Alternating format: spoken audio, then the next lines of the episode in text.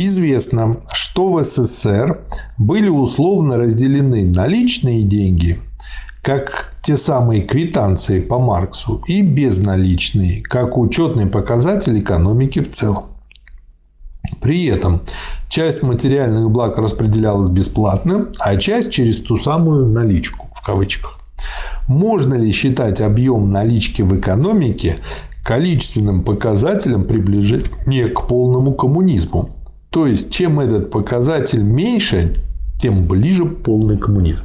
Показателем приближения к полному коммунизму является сокращение различий между городом и деревней людьми физического и умственного труда. Это совершенно определенно обосновано и зафиксировано Лениным в великом почине.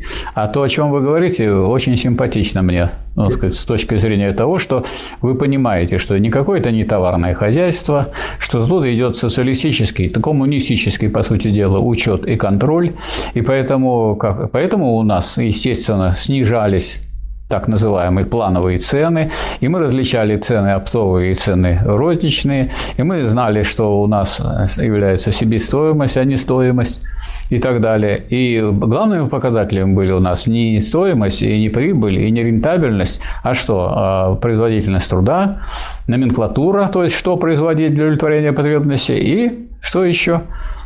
Э, из этого всего, это, так сказать, затраты какие-то, которые требуется сделать для производства того или иного продукта. Так что у вас, в общем-то, направление правильное, но оно не доведено до таких параметров, по которым нужно э, определять движение к коммунизму. До да. атрибутов.